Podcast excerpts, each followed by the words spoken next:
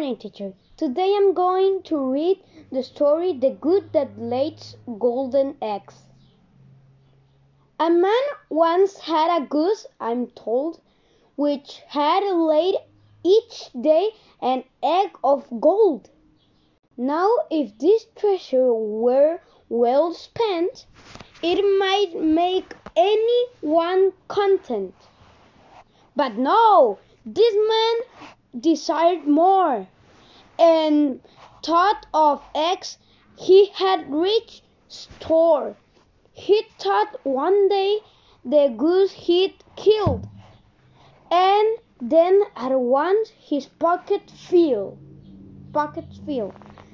So chasing Goosey around and round, she soon caught and firmly bound. He opened her, fro- her from neck to tail, and then his folly, I, uh, his folly did bewail. For not a single egg was there, and thus he lost this treasure rare.